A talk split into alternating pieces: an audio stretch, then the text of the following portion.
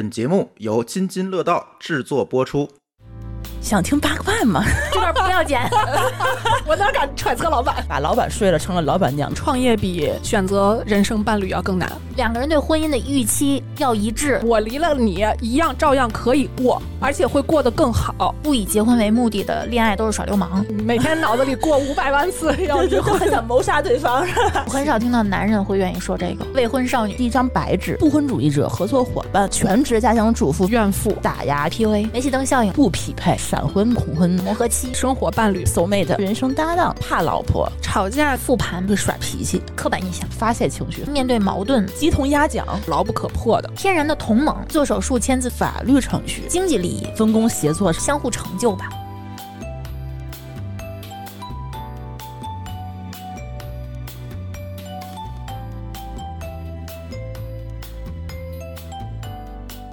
咱们今天聊一聊婚姻嘛？这么大的概念吗？而且我作为一个未婚少女，我又忘了你是未婚少女了。嗯，但是你是不婚主义者吗？我不是，所以说你其实理论上来讲也是稳定的亲密关系，对稳定的亲密关系。嗯嗯，虽然我确实是觉得社会文化可能对我们有一个规训，大家经常会听到就是不以结婚为目的的恋爱都是耍流氓，或者说什么先成家后立业，就大家可能会。被这种东西去影响，你谈恋爱的最终的目的必须是结婚。但我觉得只要是稳定的伴侣关系，我觉得就是可取的。嗯嗯，所以我现在暂时还是可以以一个合理的身份去插入你们这个关于婚姻的对谈。今天我们为什么要聊这么大一话题呢？嗨，有一个什么样的故事？因为今天我刚出差回来，早上起来就跟家属发生了一次巨大的争吵。跟刚出差回来有关系吗？呃，我觉得有，就是他进入了一个新的小磨合期。不是，嗯，是他憋的时间太长了 一直找不着人发火，然后又得又得一个人带孩子嘛，就感觉，我觉得现在他的状态有一点点类似于怨妇那种感觉。你们俩颠倒了，因为他现在放假嘛，这就基本上是带孩子的主力，嗯，所以我现在特别同情那些家庭主妇。这是一个非常非常困难的职业，嗯，我觉得他的累不在于身体，而在于精神和心灵。我觉得今天吵架就是因为有人有了成长，嗯，然后对这个关系本来已经稳定的关系造成了一个扰动。哦，我我明白你那意思，嗯嗯，所以就变得不又不稳定了。所以就我觉得你刚刚那个也说的对，就是又进入了一个新的磨合期。嗯，那我可以这么理解，就是不管我们身处什么样的状态，已婚还是未婚。亲密关系对我们的个人成长都是有影响的，我觉得有很大的影响，正面和负面其实都是始终并存的。对，都有。那咱们这期好好聊聊这个吧。所以我是先成家后立业，并得到家属支持的馋虫。我是丽丽，A K A 夫妻店受害者。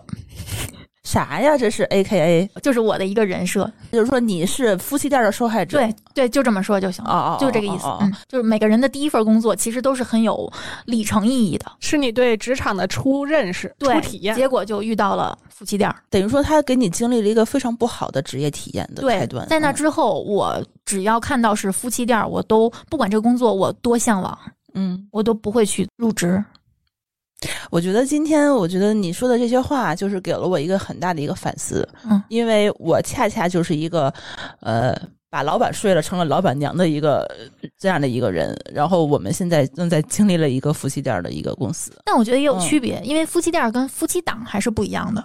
有什么区别呢？夫妻店它一般来说规模比较小，然后分工不太明确，类似于老板在前面这个冲锋陷阵，对，老板娘在后面这个，比如说打扫战场。比如说你经历过一些什么小吃店，很多都是夫妻店，但是夫妻档就比如说像什么 SOHO 中国，包括亚马逊，对这种一定要说那个负面的土豆，嗯，这种叫夫妻档，因为他们其实内部分工是明确的。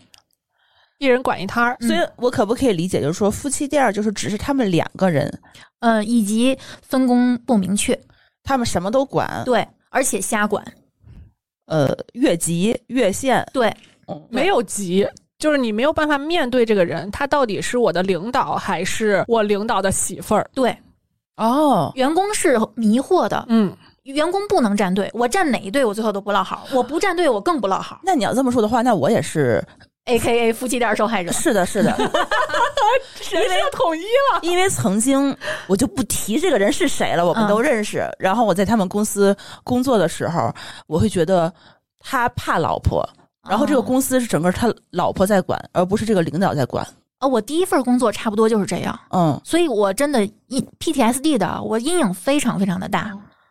而且他懒得去争执很多员工的利益，他就什么都听从老婆的。嗯，然后公司的法人也是老婆，公司的整个财务也是老婆管。而且他们会把家里很多亲戚拉过来干活儿，比如说哦我第一份工作的老板娘就经常把她妹妹拉过来帮她算账，但是她妹妹和她两个人都不是会计，嗯，因为财务这个东西的话呢，理论上来讲，他们的就是要掌握在自己可信任的手里。嗯，对，这样的话，确实是我觉得啊，最后朋友也做不成，跟他那个老婆的朋友也做不成。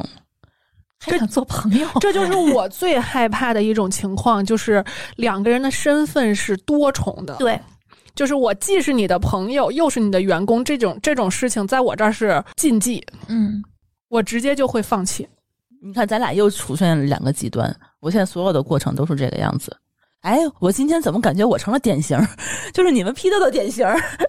你看，我又是夫妻店儿，然后又是跟我的领导还有我的员工们关系处的还不错。你看你们两个态度，一个是嗯夫妻店受害者，我我也做了，然后跟可是你也是受害者，而且你们现在分工应该是基本明确的吧？对，但是也会有一些工作上的合作交接。因为我是受害者，所以我可能也在尽量的避免对，你会比较注意。嗯，我就有点有点不行了。今天我这个观点，你们你们两个所所代表的就是说很禁忌的东西，其实我都是在做。我觉得这没 没关系关系啊。嗯对，就每个人的生活态度是不一样的。嗯，包括我找对象，我都不会找认识的人。而且夫妻店为什么有那么多，一定是有好处的。对，创业我觉得有一个比较基本的，一个是我们要对共同对这件事情是有信心的，嗯对吧？我们共同认同这件事情，嗯。第二个是我喜欢你，我也信任你，你喜欢我，我也你也信任我，那夫妻就是有天然的优势在这儿，对，对吧？而且你们两个的利益是天然绑定的。对，你们是天然的同盟。嗯嗯，所以我觉得为什么有那么多的夫妻店儿，一定不是因为这个事儿不好才有那么多人去趋之若鹜，而一定是因为这个事儿是有优势的。他可能会在某一个阶段优势比较明显，然后当比如说过了这个阶段之后，他可能会出现一些问题。嗯，我们该如何去跨过这个问题，可能是未来我们要面临的一些选择。对，嗯，怎么说呢？就刚才你们好多那个特别极端的这个，肯定我就是死穴，然后受害者这这有的时候我就一直想跟你 battle，然后发现你们好像也在我这边的话好像都可以，在在你们那边态度就是很极端，所以我就我就不知道应该怎么跟你们。觉得不用 battle，啊就是我表达我我们经历过的。对，这是哦这是这是这是我的态度，然后你的态度态度，你的态度就是，我虽然已经成了呃老板娘，但是我有信心把老板娘做好就可以了对，咱们肯定要表达一种态度，就是我们不会把我们的精力投射到以后所有的关系啊。对，嗯，你你的态度是，比如说你是夫妻档的受害者，但夫妻店儿你夫妻店儿是夫妻店的受害者，但你以后会回避所有这样的关系吗？嗯，会谨慎，我会会会非常谨慎。如果是分工非常清晰的夫妻档，我认为没有问题。比如说嗯一个人就负责什么，另一个人就负责什么，两两个人是不掺和的，嗯，我觉得是没问题的。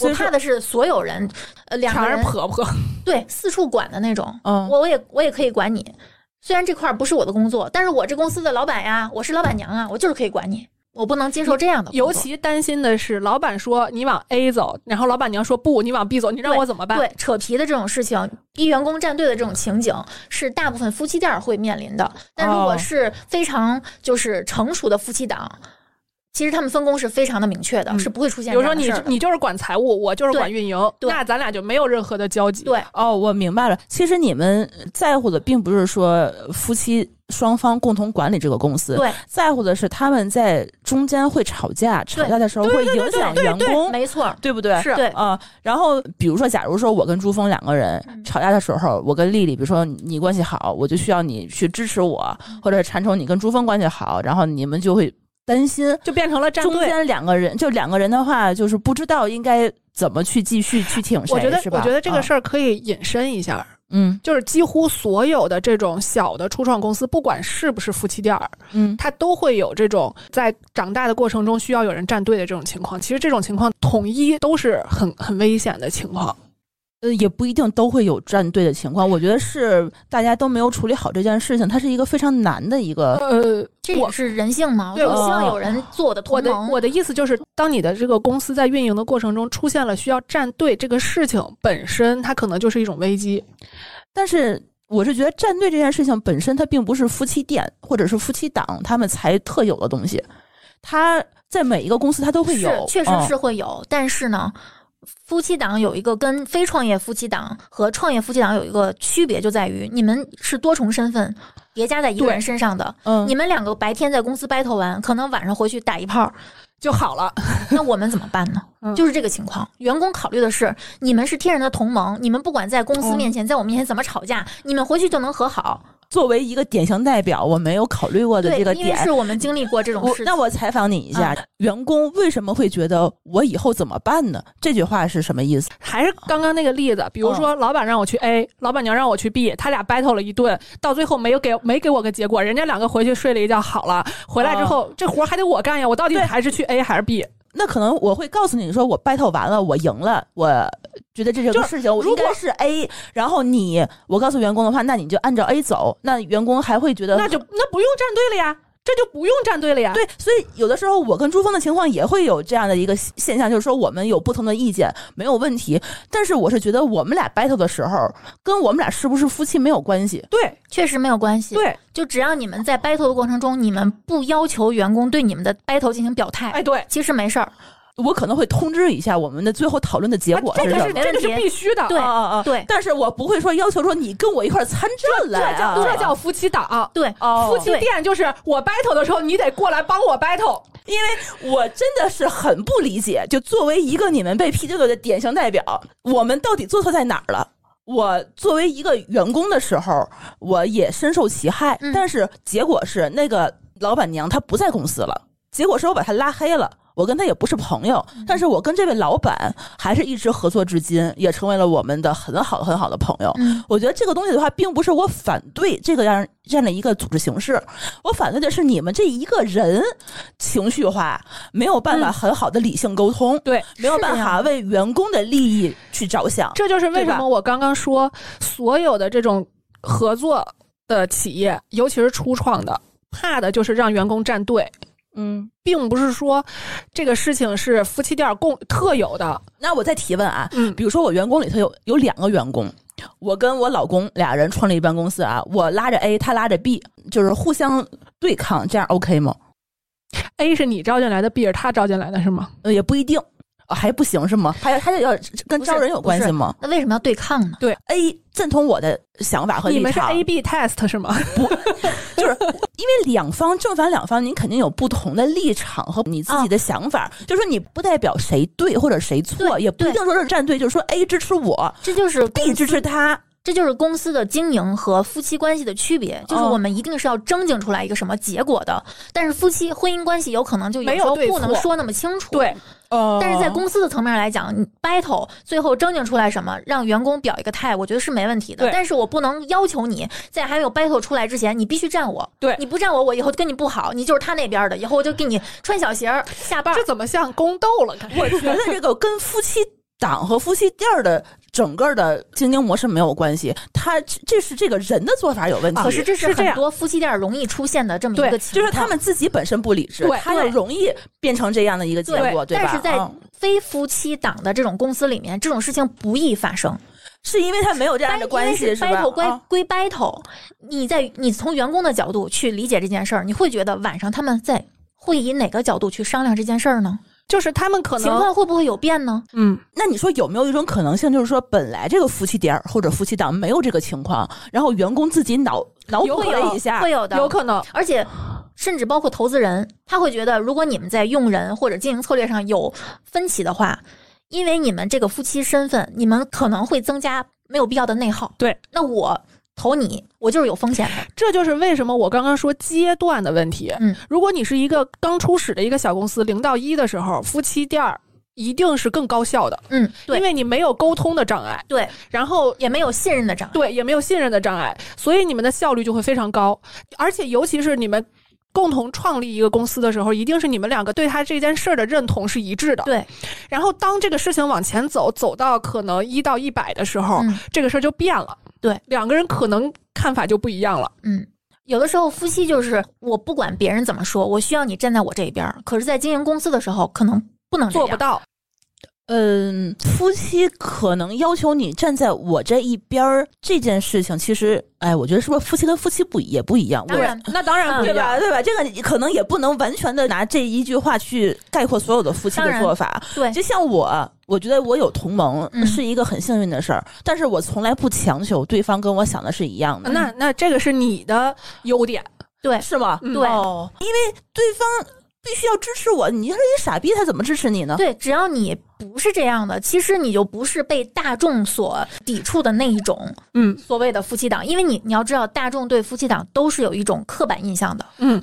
就是你们是要要做的是改变这样的刻板印象，是不是？可以 加油努力。啊，我们这期 我们的意义在这里，对吧？对你要想，不是所有的夫妻店儿，他都是说你老板，你一定要听老板娘的。或者老板娘一定得听老板的对，对啊，这种其实更多。对 很多很多但是老板是不是会这么想，我也不是很确定。没有关系，不重要，对那我是不是也可以隔空喊话一下？就是说可以我虽然是老板娘了，但老板你怎么想，我根本就不 care，是吧？我要坚持我的态度和我的观点以这个以。及我在我的这份工作中，我应该抱有什么样的态度？和专业。而且我自己要要的是什么东西？我觉得可能也是在整个这个呃合伙创业的过程中，一直呃在需需要想明白还的事情啊。是这就是婚姻给我们呃不一定是婚姻，就是关系，生生活给我们的成长。嗯，就是这个生活不仅包括是亲密关系，包括创业也是一种成长。就是创业这件事儿，不管对谁是不是夫妻档，它其实都是一个巨大的进步。嗯嗯哪怕你的合作伙伴是你的老公，嗯，这也根本不耽误你自己成长。这句话我是同意的。嗯，但是我老公是不是也同意？不重要，老子要的是，呸，老娘要的是自己成长、啊 嗯，我现在必须要说一句，虽然非常不好听，但是这是我内心一直坚持的一句话，就是我离了你一样照样可以过，嗯而且会过得更好。这是我的坚持，不管我结婚还是不结婚，离婚还是不离婚，这件事情是我一直坚持的事情。说的好呀。嗯，但是有的时候，就是咱们三个人在这儿群情激昂的说这件事情，就是作为夫妻档的老板，其实他有的时候不一定像咱们考虑的这么深入。我觉得。嗯，嗯，我觉得一方面他可能不是考虑的这么深入，再一方面可能他压根儿没把这个事情当回事儿。嗯，他根本就没有想到，就是说你对反抗、你的想法、你的这些自主的意愿，你到底要做什么，这么重要。嗯，他可能只把你嗯当成一个员工，所以有的时候我跟他也会在工作上面去争吵，这很正常。是刚才你说的这个点，而且会引发非常非常大的争吵。其实我我一直是觉得你愿意投身到这件事儿，其实是很需要勇气的。嗯，因为创业这件事儿本身是一个放大个人弱点的过程。对，你会暴露很多自己的问题，尤其是在工作中，只要你做的越多，你就会暴露越多。这件这可能会影响亲密关系。对这个事情是我要补充的，就是我为什么不愿意跟我认识的人谈恋爱，或者是进入亲密关系，嗯甚至不愿意跟他们成为，比如说同事，成为朋友，就是因为我在工作的时候是一个状态，对然后我展现给你们的是我工作时候专业、冷静、理智的那个样子，但是你们绝不会知道我在家里头是什么样子。嗯，当你知道了我在家里面是什么样子的时候，你一定不会在工作上再那么信任我。这个其实是你自己的心理的门槛，而不是说这件事情本身有问题。我觉得是你自己害怕，你自己的另一面被别人看到了。是嗯有很多人是觉得一起创业是一个很好的过程，嗯就是创业一定是在一定程度上会增进某些人的感情的，嗯嗯也会磨损某些人的感情，嗯，就全看人人本身是什么样子的。嗯，嗯，这两个人在这件事情上，他的预期是对齐的。嗯，我觉得他就适合创业。又出现了互联网黑化，连不三不四都被污染了吗？没有办法，刻在基因里 嗯，因对，为所以这个事情看还是看人。对，因为对有些人来说，一起创业，他会他会使夫妻感情更加亲密和更加互互相信任。对，是这样的，就是我在跟珠峰创业的过程中，我相信创业。还有我们所有创业的过程，包括我们重新看待彼此的方式，是给了我更多力量的。嗯，这件事情的话呢，我觉得永远是一件正的反馈，我没有办法去抹杀它的结果。但是，就像你刚才禅冲所说的那些，你害怕的事情，你担心的事情，你不敢去面对的这些困难，我曾经都有。嗯，但是确实是因为你选对了一个伴侣，选对了一个合作伙伴，你选对了一个人生搭档，你会觉得这些问题、这些困难你不害怕了。我是这个是觉得让我在整个的创业过程中觉得最最欣慰的一个一个获得的最大的一个收获。这个是嗯不是也是你最终下定决心回到这个创业里面来当老板娘的一个主要的因素？也不是，主要是我这个岁数大了，也确实公公司敢要我。毕竟这个三十五岁的互联网门槛儿我已经跨过了，我我确实是也明白。另外一个原因就是说，这个时候我觉得，我觉得作为一个女生啊，这个永远没有办法面对最需要你的时候，你不来去帮一把，所以你们选择，对，嗯所以其实他们的，嗯、他们能成的原因，就是因为他们之间的信任是牢不可破的。你像很多夫妻店走到夫妻档，最后成了上市公司，变得多么牛逼，然后结果两个人闹掰了。就是因为这种信任，其实有的时候会因为我们想象不到的事情，你知道为什么吗？我跟朱峰曾经复盘过，两个人一起创业，然后之前也创业过很多次，失败很多次的一些结论吧。我们最终的结论，为什么我又回归到重新再创业这件事情上？我们的一致理解就是说，你找一个合作伙伴，比你找一个婚姻生活生活伴侣，伴侣的成本和门槛要高的更高的、哦高的。这个我认同意同意非常同意。对，所以说你在一个工作上面找到的这一个工作伙伴，他要求比找老婆要高多了。嗯，一般的男人找老婆，我觉得他可能没有这么多的要求，也有，也有，也有可能有有很多说我需要跟他是我的 soul mate，对吧？我需要他理解我、支持我，我们能够交流、能够沟通。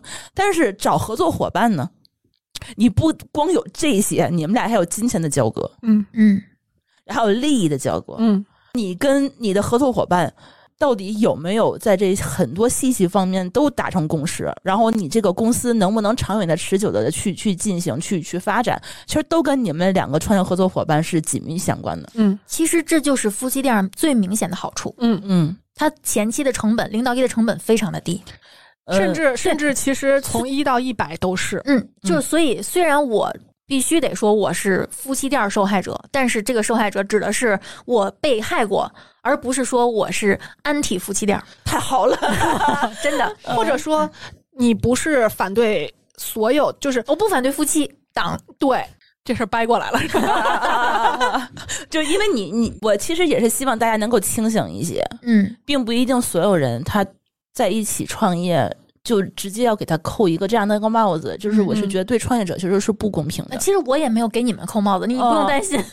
嗯，因为其实很多时候，就两个人如果真的是一起创业了，到一定程度、一定阶段，这个问题他们的矛盾被放大了，一定不是创业本身的问题，嗯，一定是两个人双方的问题对。嗯，你在创业的过程中，你更理解对方了，你更明白对方的矛盾在哪里了。你这个问题被很多的不不确定性因素一停的不停的再去加码，所以这个矛盾才会爆发。嗯，最后比如说抢公章，嗯对吧？我觉得你在暗示什么？因为很多人 Q 我，他抢公章让他 Q 我，你说他几个意思嘛？就一看到我跟朱其实打嘴架的时候，他们就会想这件事情。其实这个事儿，我我想我想说的一点就是，合作创立一个公司。跟合作养一个孩子很像，你养孩子还可以，呃，也也可以这么说吧。啊 就是就是看你是怎么看待养孩子这件事情。你把养孩子当做一个什么样的事情？是人生的追求吗？还是休闲娱乐活动？不，我觉得是一个任务。阶段性的吗？嗯，对。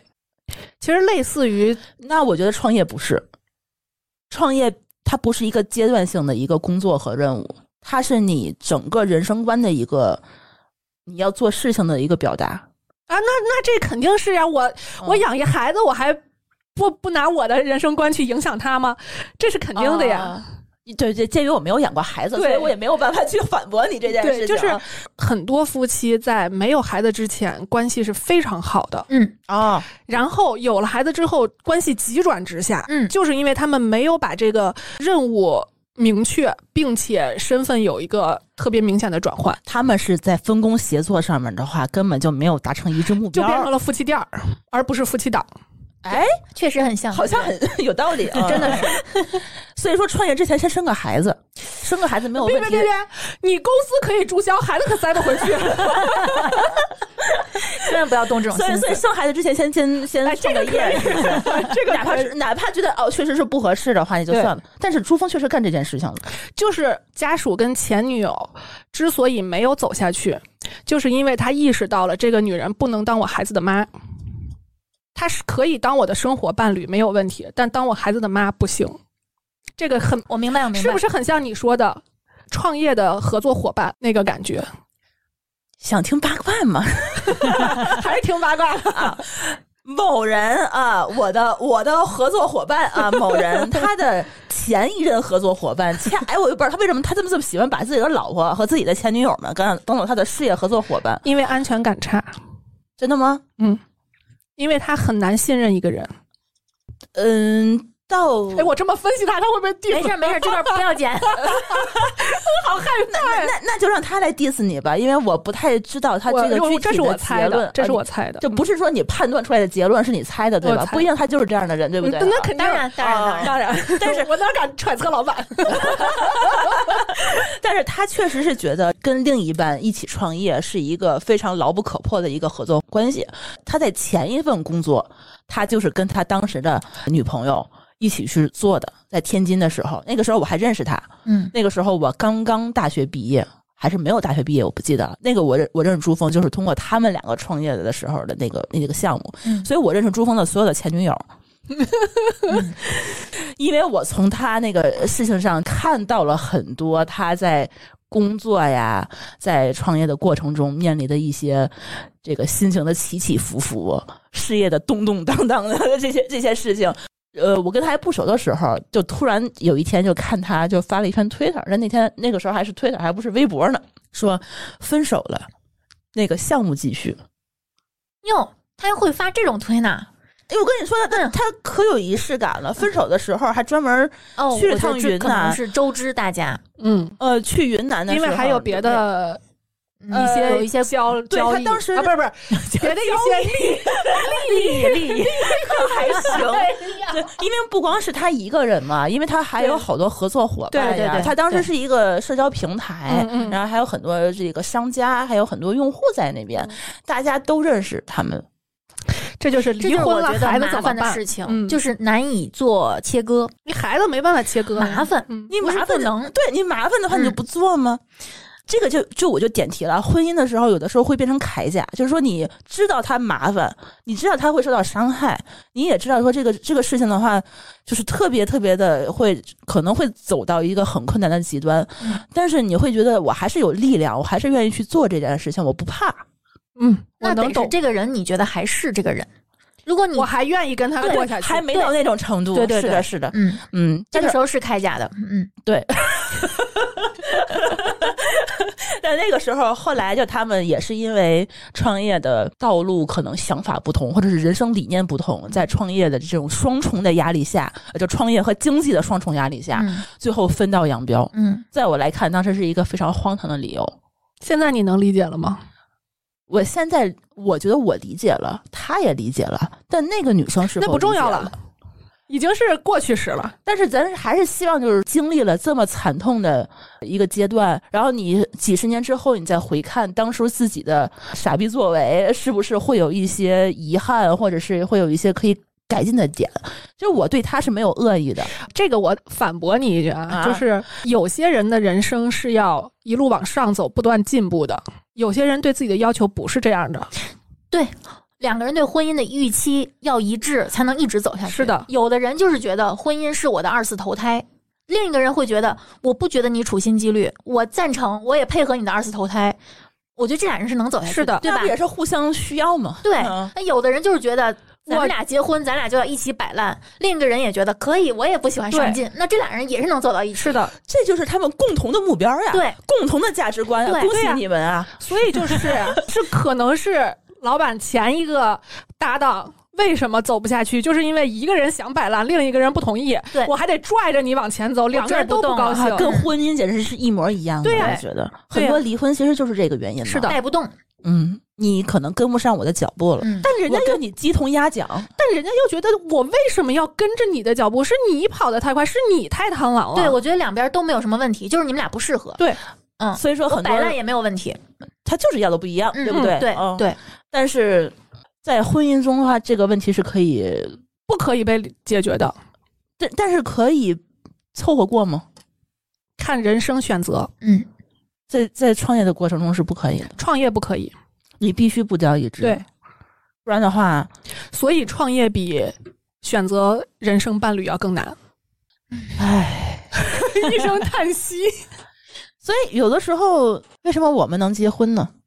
我也觉得现在一想的话，可能在某些地方，我们恰巧非常幸运的是一致的。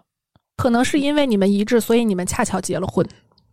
所以我觉得，其实找到一个能够结婚的人，也是不容易的。是因为我们是因为我们对婚姻的要求比较高。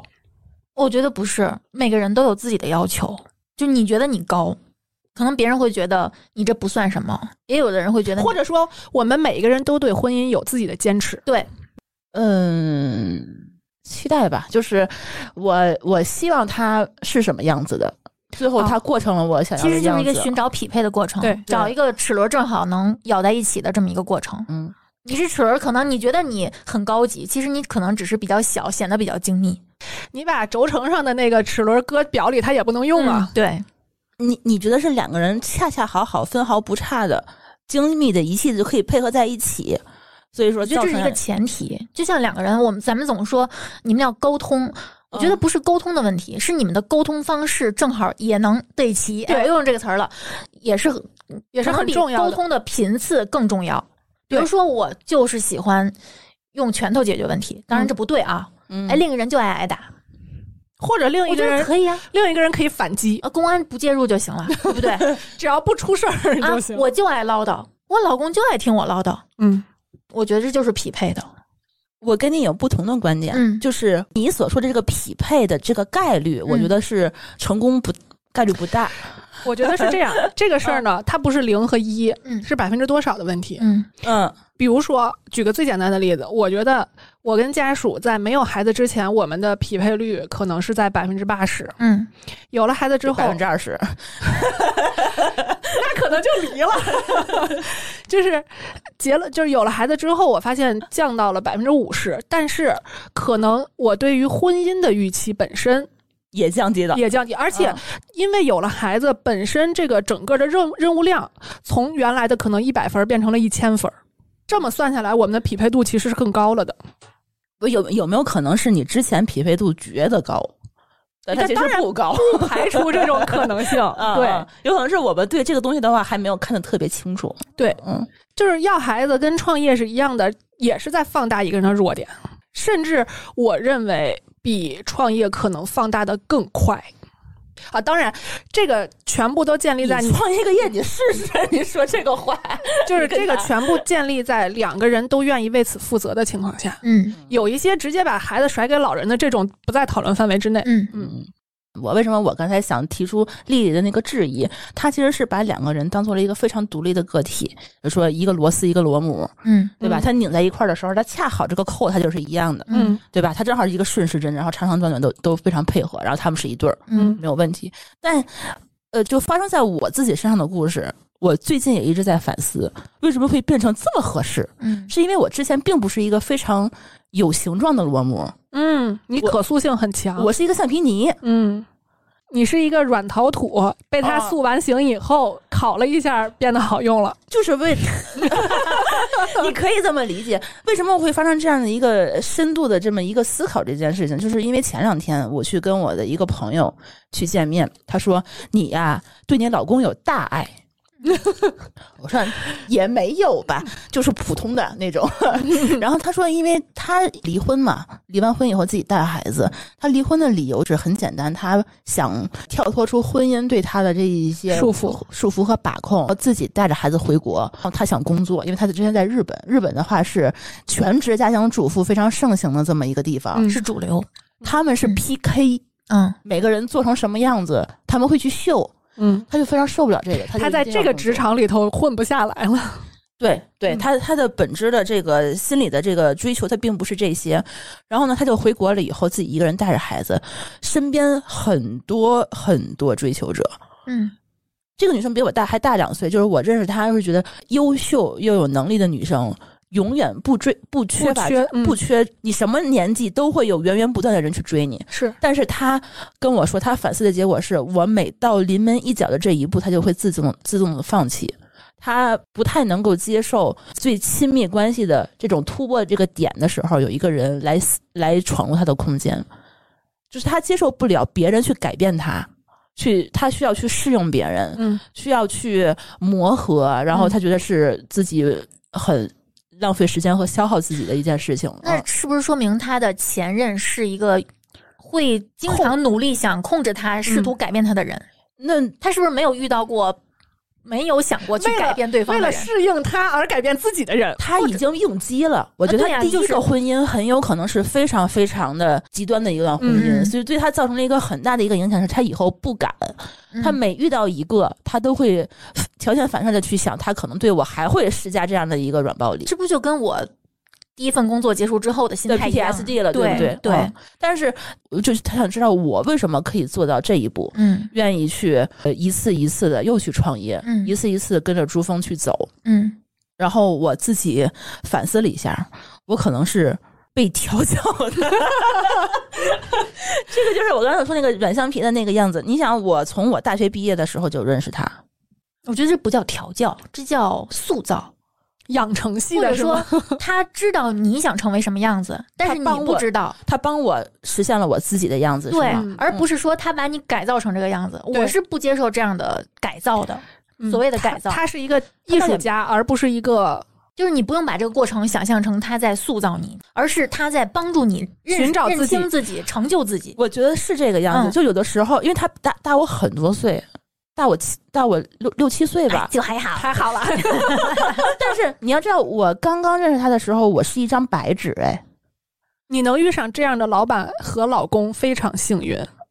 这也是我觉得我可能就这么勇敢的要会会去选择结婚，也是这样的一个道理。嗯这这真的真的是可遇不可求的。对，所以说结婚的时候，你也我之前也是一个恐婚的一个人，在这件事情上的话，我们是真的是在别人来看是闪婚吧。但我自己当然不是这么认为，就是他在整个我自己从白纸开始一点一点寻找自己这种小世界的时候，我觉得他是在给我做了一盏明灯，就是给我指引指引。我之前经历的男友们都他们做不到，他们是不是做不到？他们是打压 PUA，你知道吗？就说你有什么了不起？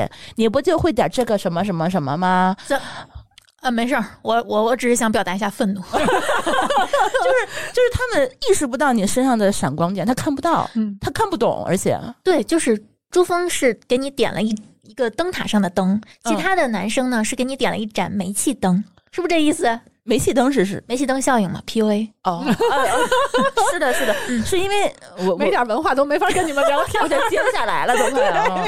嗯，为什么后来分析一下一定会分手？我觉得也是这个道理。你跟他说不通，你沟通不了，他也看不懂你。其实本质上就是因为你不是这样的人，所以你不会走上那条路，你不会被他们去调教。或者是我跟他确实是不匹配。嗯，或者是你本身是一个自我意识比较强的人，嗯，你虽然是一个你个不知道你自我意识强。我不知道，嗯对我真的不知道。嗯，你们非得让但其实人说你，是，嗯，你以为你不是，其实你是，所以你其实是更适合能让你认识到自己是自我意识强，并且鼓励你去发扬你的自我的那种人。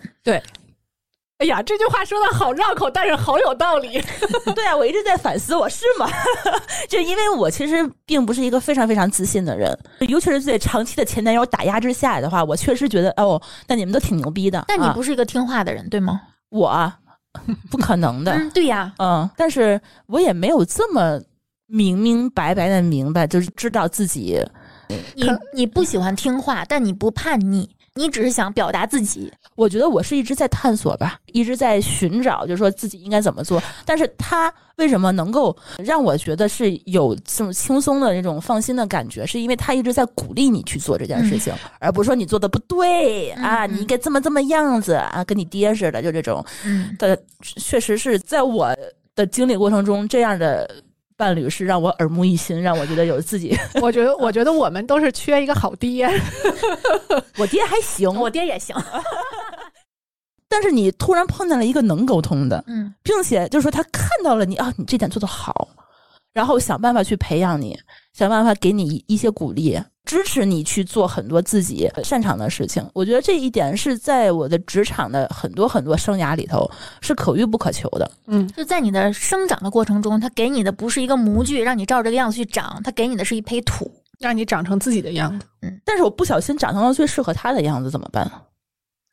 这是夹带私货了，是不，吗？我觉得你可以不用这么想，嗯可能你就没有他，你也能长成那个样子。对，你就是这样，啊，只是你俩你俩匹配，只是你俩正好合适。而且你也可以把它想成软陶土，你俩哎都这样。哎，你这这么说也是有道理的，因为嗯我之前啊有一些闺蜜就说你们俩挺合适的，我说不可能，你看看她对她前男友那前女友那些态度，因为我认识她那么多前女友，在那个漫长的岁月过程中，我从来就没有想过这一根筋，嗯就是因为他对他前女友，哎，可能是他们俩确实是不不配吧，所以。就我是觉得他们不搭，然后就觉得这个可能是对女生可能都会这个样子那，。你也在成就他呀。嗯对，后来发现他不是这样，他真的是遇到合适的嗯，那个人，他也变了。我觉得这种关系，我觉得健康的关系一定不是单线影响的。我觉得不是他变了，是他终于可以把自己的样子拿出来了。嗯，啊，有可能是因为他之前的那种错误的对这个状态他以前也在应激的状态，他也不正常，非常不正常，你知道吗？？所以遇到你之后，他终于可以放松下来，表达出自己的样子，然后正好哎，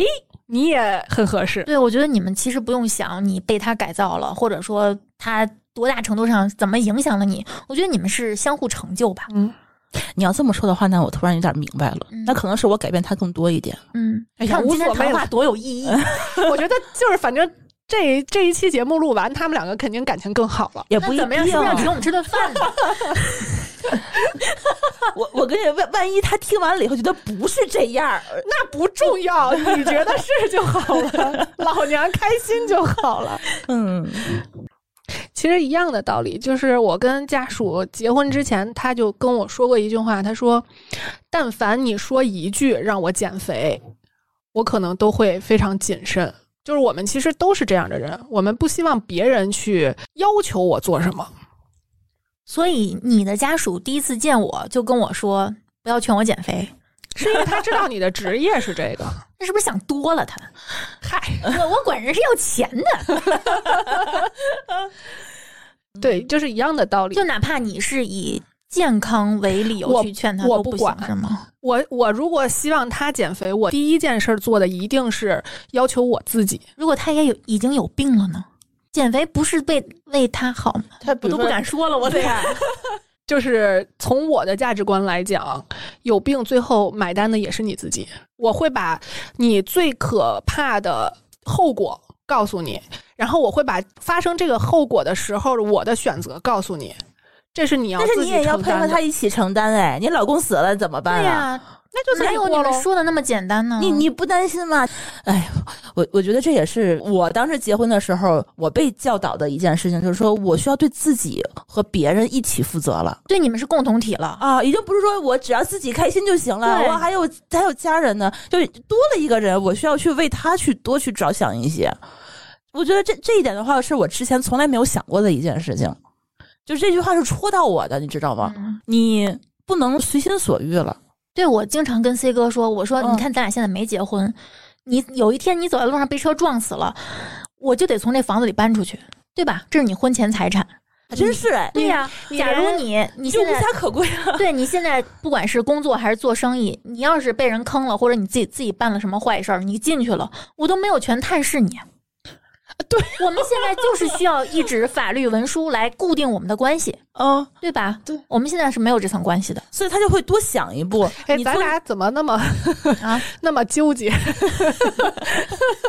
对啊，一个一个无所谓，一个太在乎。对，嗯嗯，婚姻关系其实就是绑定了你们的经济利益，嗯，嗯，其实别的还好。我甚至觉得非婚育也是 OK 的。我跟你说，我我之前是不婚主义者。别人就是一直问我为什么不结婚、不找男朋友的时候，我就觉得谈恋爱可以没问题，嗯但是我是觉得婚姻这张纸，当时对我来讲是什么具体的目的，嗯去让我再去往前走一步。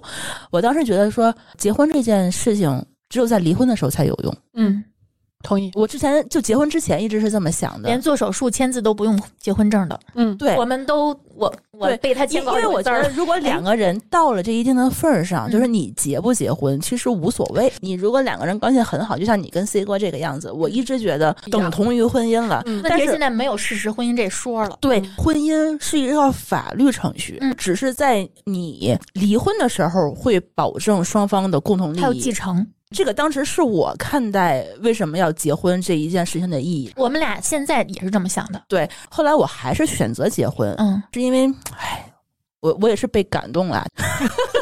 怎么有一种被坑了的感觉？不是不行不行，你们我跟你说，一定要理清你头脑中这个去除这个激情的成分，呃，不是，呃，不是因为激情吧？不是，呃，我不确定，是后来他的表态吧，就是你感情已经到一定份儿上了，你的感情已经很稳定了，但是你还想对对方多付出一点的时候，嗯，你没有东西可以再付出了。你们两个人在一起那么长时间，你只有再往前再进一步，你才能表达我对你的爱。是的。所以这个当时是我愿意走进婚姻的非常重要的一步，说他愿意保障我的利益，所以有了这一这一支法律。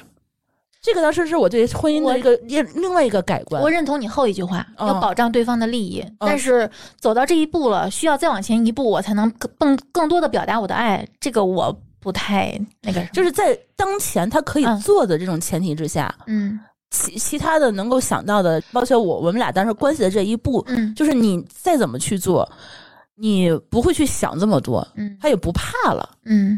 所以当时是造成了我们很快结婚的这么一个原因吧。感谢社会形态的进步，现在住旅住旅店不需要结婚证了，不然的话，我还是我可能会早早结婚的。不然你们俩你们出去玩都很麻烦，是吧？嗯，对，嗯我我其实能理解你刚刚说的那个，就是我为什么要通过这种方式表达我对你的爱，是因为我愿意突破我原来的原则，就是我用这种方式证明我对你的爱已经超过了对我自己的爱。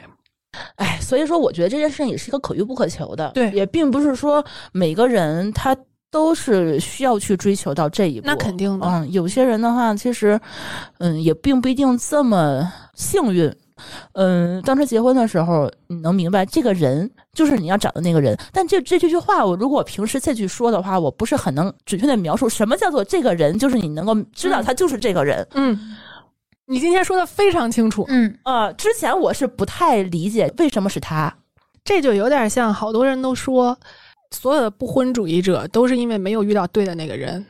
嗯，我不认为所有啊，对，那嗯肯定是，就所有这种东西只是一个情绪的表达嘛。嗯嗯嗯但是嗯，就像舒淇刚刚说的，其实每一个人生活在这个世界上都有他害怕和恐惧的东西。嗯如果这个人愿意把你的害怕背起来，保护你离远离你恐惧的东西，嗯那你是不是就可以跟他再进一步？因为我觉得婚姻在法律层面上，你们两个就是一个人了，就是更近了，就是突破了自己的底线，然后把两个人融合成一个人了。这件事儿是很很严肃、很认真的一件事儿，大不了离婚。这这句话五秒钟都用不了，哈但是离婚绝对是另一个麻烦的开始。对我我吵架的时候，我也会想这句话，就是掐死对方一百遍的这种事情，嗯嗯，每天脑子里过五百万次要离婚就就很。想谋杀对方，是吧？这种事情你，你在婚姻过程中，你无论是过得多么愉快的话，我觉得这件事情争吵还是必不可那免的。那肯定但是你会想到说，我一旦失去他，我失去了什么？嗯失去了另一半的自己。啊，对，因为我是觉得我们两个人正好是一个螺丝螺母，配合在一起是一个整体。我们俩单独拿出来的话，并不是一个怎么样，就是非常厉害的角色是吧？对，都不怎么样，就是你就就你们适合打配合。团战型的，嗯对嗯就我前一阵儿在家 C 哥跟我微信问过我一次，说你在什么时候觉得我是爱你的呢？啊，我怎么回答我就不说了。但是我想听啊，不行不行不行，太细节了。就是前几天咱们不是在讨论结扎这件事儿吗？嗯绝育，嗯我我不是查了一下，输卵管儿这个封堵术可能会风险会比较高嘛。对，然后晚上我回去跟他说了，他说那我来呗。我在这个瞬间觉得真的哇塞，厉害了！我很少听到，圣光亮，我很少听到男人会愿意说这个。我觉得不是因为岁数，因为男人到四十多岁还是 OK 的，嗯还有繁殖能力。嗯，但是这个时候解开的，你知道吧？我知道，但是这个时候他愿意说这句话，我就觉得很惊讶。而且他是脱口而出，没有任何犹豫的。，对嗯，这个是非常，点赞点赞，疯狂点赞。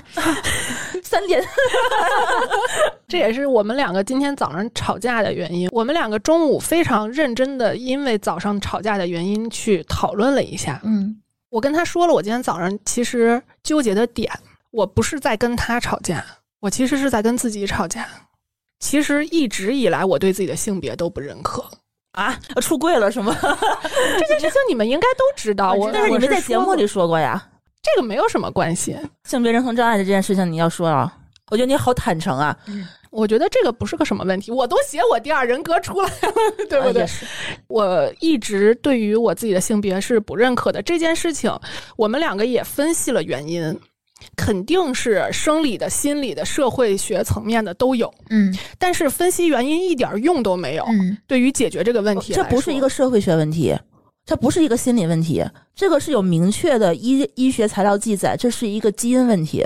但是我的哦个人感受是，可能基因占百分之八十的原因。但其他两个可能是强化你这个、啊，这你个是这个、你这个因为你一直在认知的拧巴，一直对在焦虑啊。然后我们两个今天就因为这个事情吵，吵的时候其实因为什么已经不重要了。吵完之后，非常坦诚的跟他说，这个事情咱们在结婚之前你就知道，嗯，你不能享受了我的理智，同时不接受我的冷漠，你不能享受了我对自己是有反思的这件事情，然后又不接受我自己的自我纠结。就是我为什么能自我反思，一定是因为我想的很多。嗯那为什么我会纠结，也是因为我想的很多。嗯这是同一件事情的两个不同的侧面。然后他就说：“其实我之前是没有这么认真的考虑过这个事情的。嗯他想的很简单，他只是觉得，哦，他只是事儿啊觉得你就是一说，对他只是觉得你可能你会变的，嗯，你可能你可能只是比一般的女的要理智一点儿，你其实还是个女人。这是什么刻板印象？他是无知，嗯，对他对这件事情的认他认识并不知是有。问题的。对嗯你想，为什么我能这么清晰的分析这件事情？一定是我查了大量的文献，看了大量的书，嗯我才能真正意识到这个事情对于我的影响有多大。我为什么会变成现在这个样子？嗯但是为什么我没有办法解决这个问题？是因为一方面当然跟基因是有关系的，嗯然后再一方面就是所有的医者都不能自医，嗯这件事情自己是没有办法解决的。呃，你有吃药，变成一个男人，你就解决了这件事情。这个事情就彻底解决了，是吗？对对对，然后你想，但是你现在还不想，说明你还在拧巴。对呀、还是拧巴的嘛。嗯然后他就说了一句让我非常非常感动的话：“嗯，好，从今天开始，以对待精神病的这个态度对待你，我给你足够的包容和理解删他。删他吗？这个，哇，你因为我就是有病啊。他之前是拒绝承认这个事情的，所以他才难受，我也才难受。他如果拒绝承认这个事情，他就想去改变你。，对那其实他这么说，其实放弃了对你的改造。对，哎所以我才感动。就像刚刚说的，你把你的恐惧摊给他看，他说 “OK，我接受，我来保护你，你不需要再恐惧了”一样。我告诉他，我就是有病，你不要试图去治我，治不好。你能不能接受？他说我可以。啊，这个态度我觉得是很好的，但是把你当成神经病，我觉得这个说法，这个实在是嗨，你要原谅一个直男 对于这种，但是他接受了，我觉得就 OK 了。因为我啊 get，因为我 get 到了他想表达的意思。对，因为嗯他们俩好像也没有办法更好的去直接的就说明他们现在这个问题。对他如果能够以这样的一个心态去面对这件事情，也可以吧？嗯，嗯，起码就这个问题暂时解决了好，的。你们对齐了。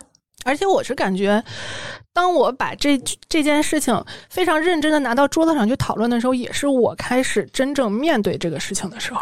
嗯我之前其实是也是在逃避的，不管我无数次的表达愤怒也好，表达遗憾也好，表达不解、表达不认可，其实都是在逃避。现在开始，我可以不那么逃避了。吵架还是有当然了，有有有有好处的，对吧？只有在愤怒的时候，我们才能把我们的自己的观点跟对方说出来。嗯，如果都是一直心平气和的话，对方怎么理解你？怎么跟你对齐呢？或者我觉得吵架可能对于，尤其是对对于我俩来说，能表达出这件事情对我有多重要。嗯，我会吵架这件事情也是朱峰教我的。我之前是不会吵架的，我只会耍脾气。哦，吵架现在变成了解决问题的方法。吵架变成了你说出你想法的这么一个过程。嗯之前我的吵架是传递情绪，嗯传递我生气了，你别惹我，你离我远一点，你得赶快过过来哄哄我，然后啪摔门走人。传递的是这个，我不是很会吵，我到底哪儿生气？嗯你的点哪儿做错了？嗯，我希望你做成什么样子，对吧？你的一二三四五，我的六七八九十。这件事情的话，我是没有办法在我情绪上头的时候，明明白白一字一句非常有逻辑的跟他罗列出来。现在可以了。现在磨练出来了，因为吵的比较多了，有经验。现在我一吵架的话呢，我就不再只是说是之前是就是一直不停的哭啊，或者是喊呀、闹啊，就是你愤怒啊，不，现在是我冷静。对你来，这个我觉得不是很好做到。嗯，我现在最顶多就是能做到情绪归情绪，我可以先耍，但是闹我闹闹干净了以后，我耍的目的不是为了解决问题，啊我耍就是纯耍，耍完之后再说，等我冷静了再说。而这个时候，我需要的是我的另一半儿也能提供情绪价值，就不能说我在疯狂的时候，你一直情绪那么稳定。比如说我在吐槽，比如说我的呃工作的对象，有的时候就会有一些比较奇葩的啊。那这个时候我跟你吐槽的时候，你就不能那么冷静的说这有什么的，这很正常。我需要你配合一下，适当的配合一下你先。把你这个情绪先宣泄出来，对吧？如果我哦愤怒，你比我更愤怒，这个时候我可能还还有可能会反思，哎，我是不是有点不正常？我觉得其实是有好处的。对，这个女人你就不能不愤怒吗？这很难，这个要求太过分了。哦，那那就是说，她应该是使使上一点劲儿，让你把这个愤怒先愤完了，对，跟自己较劲。我就是纯耍情绪，我不会拿人撒气，我我不会因为说我现在烦，我就说你看你那条裤子穿的，哎，这我不会，这个是非常好的一个点。嗯，而且我情绪来得快，我去的更快，来情绪的时候，他需要在旁边有什么反应吗？也不用跟我一样的表达 这么激烈，但是我需要让你呃能看出来你听到了，嗯，你不是只给了我个耳朵，就是脑子也跟着呢。对，就这个这个要求，哥是这样的。这个要求也挺高的，你知道吗？他是问题是，哎，我找着这样的人了，他就他是这样的人，因为他情绪稳定，他能不受你的情绪的控制。对他甚至在你的发泄中可能能找到蛛丝马迹。哎，对，找到一些线索，就是他在点，他在配合我的时候，他不需要跟自己对抗，嗯他不需要说，啊你先把我情绪冷一下，再去配合他的情绪，他不需要，因为他就是稳定的。嗯，我需要这样的人，这个我觉得是你需要，也是他需要，因为他太稳定了，他也需要有一些 波澜啊，对，生活需要有一些色彩。对对对，你看我们在吵架的过程中也学习了很多。嗯嗯，我我学习到的话就是沟通，因为你吵架的目的其实是为了发泄情绪，发泄你的不满，但你就得把你的信息，你得通过吵架，你得说出去。对，你就只会摔东西是没有意义的，啊，对呀、而且你家没有那么多东西可摔呀。你也心疼啊，对呀，咱咱俩还还不太一样。我是属于我吵架也是一样发泄情绪。我的点在于，我其实很少向他发泄情绪，不是不是，那那你跟谁呢？跟自己。所以，当我如果已经非常激烈的跟他就是发泄情绪的时候，这个情绪一定是来自他的。那他也可以从你的情绪里头 get 到一点点，然后就不要再惹你就好了呀。不是。然后我们两个解决的办法就是吵，吵完了之后各自冷静，冷静完了之后再回来复盘。就像今天一样，早上起来吵，吵的时候可能就是像你想的那种，就是我要跟你离婚这件事，就是单曲循环在脑子里头。但是当这个情绪过去以后，我也在反思，他也在反思。反思完了之后，两个人都冷静了，坐下来，我们把这件事情掰开了揉碎了想清楚。所以你们也是一种事不不过第二天的那种，当天基本上是，嗯嗯，除非就是今天晚上实在太晚了，那可能是第二天再说。那那我可能会说，那你你让我睡不好，你也别睡了，咱今天晚上别睡了，你你我得非得让你揪起来把这事儿把它清楚了。然后他就睡了，我可能一晚上都睡不好。我会写小过夜儿，我跟谁也我还我会想也别想。我还会写小作文，因为我我记性不好，我可能会忘掉，然后我就会我一段一段写的话都地写下来给都给列出来。对，我会啊一二三四五。就像你说的，把每一条我都写出来，然后还调整顺序，把它写的一个逻辑严密的那种，跟论文一样的东西，一丝丝扣扣都给它扣好了嗯嗯，但是我觉得我们两个人啊，优点就是说，我们其实是为了达成共识去吵架，啊。，对，而不是说我要打赢你，对吧？我要 battle 赢了，我一定是对的，你就得你就得听我说，好像这其实就是一个相对健康的亲密关系，就是嗯我们在面对矛盾以及问题两个人的不同的时候，是要复盘，把这个事情弄清楚，而不是糊弄过去。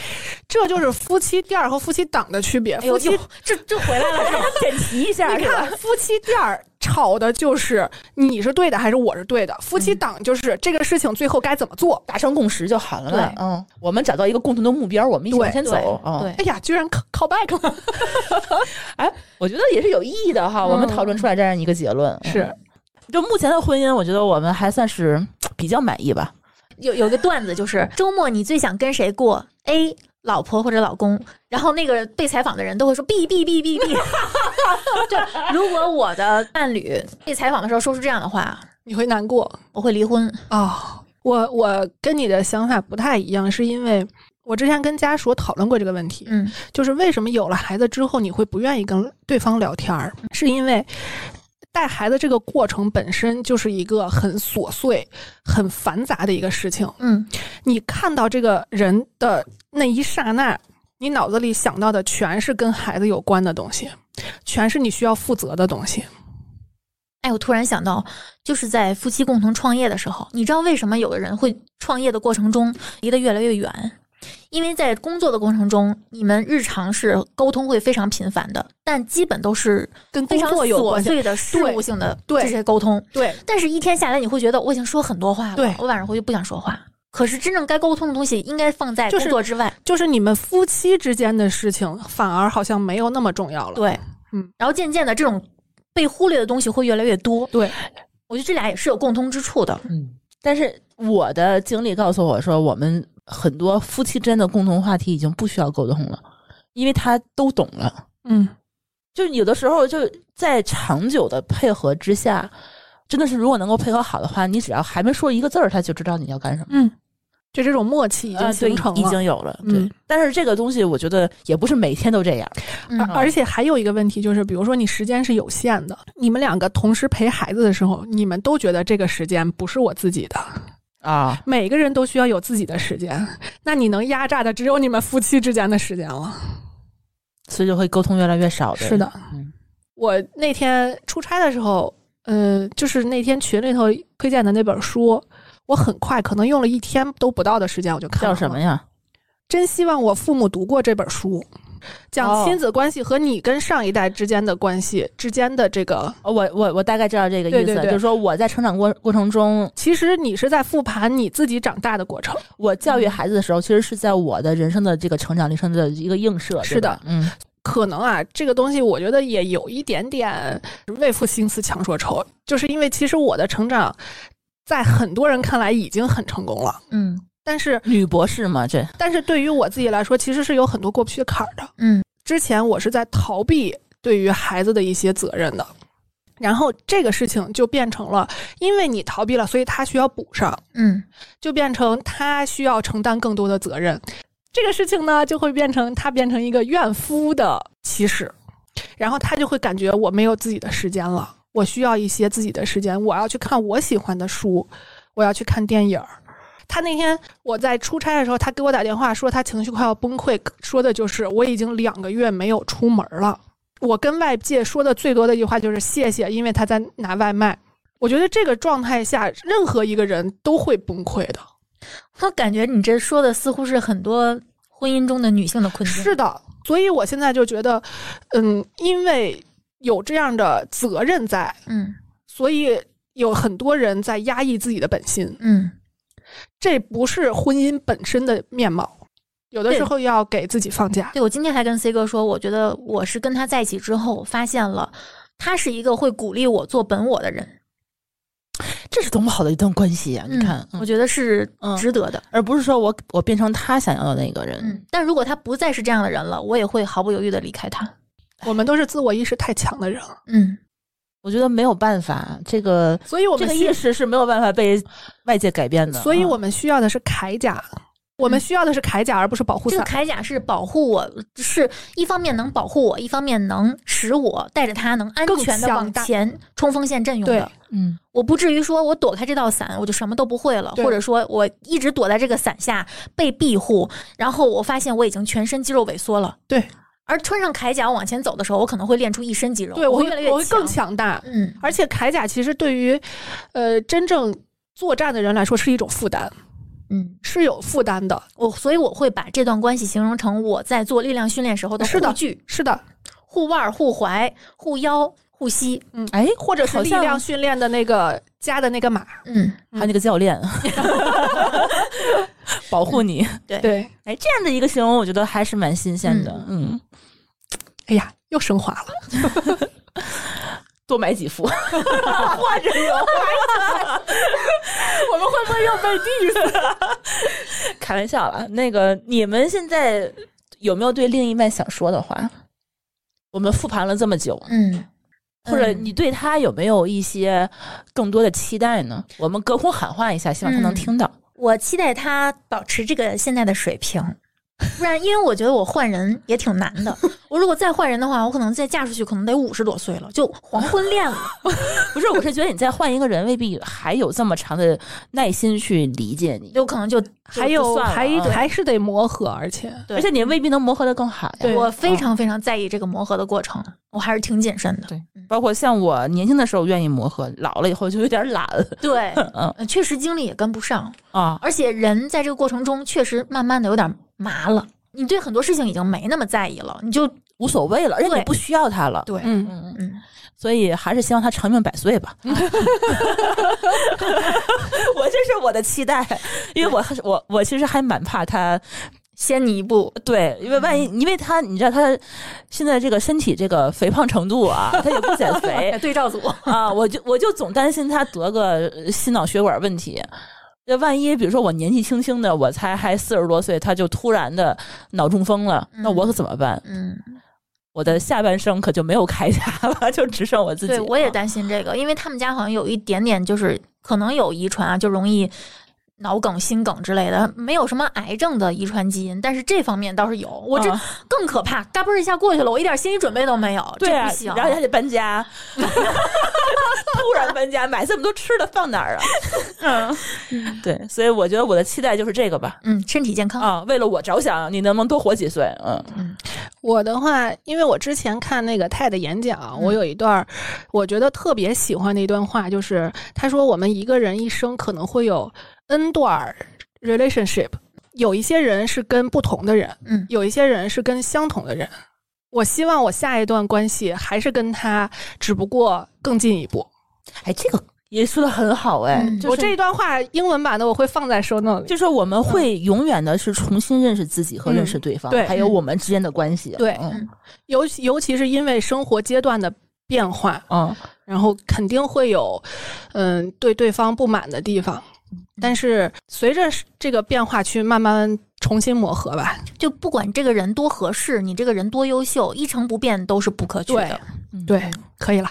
那我们今天节目就到这里。嗯，我们去那个跟我们的亲密关系那个什么一下，一会儿 不带这样的，每次都这样，你这就是虐我是吗？那我们本期的不三不四就到这里啦。嗯那我们下期再见，拜拜。感谢您收听本期节目。本期播客节目由津津乐道制作播出。你也可以在我们的官网 d a o 点 f m 找到我们的更多内容作品。如果您喜欢我们的节目，欢迎在微信、微博、朋友圈等社交媒体转发分享。您的分享对我们而言十分重要。如果您希望与我们互动，可以关注我们的微信公众号“津津乐道播客”，天津的津，欢乐的乐，道路的道。在关注后按提示操作，即可加入我们的听友社群。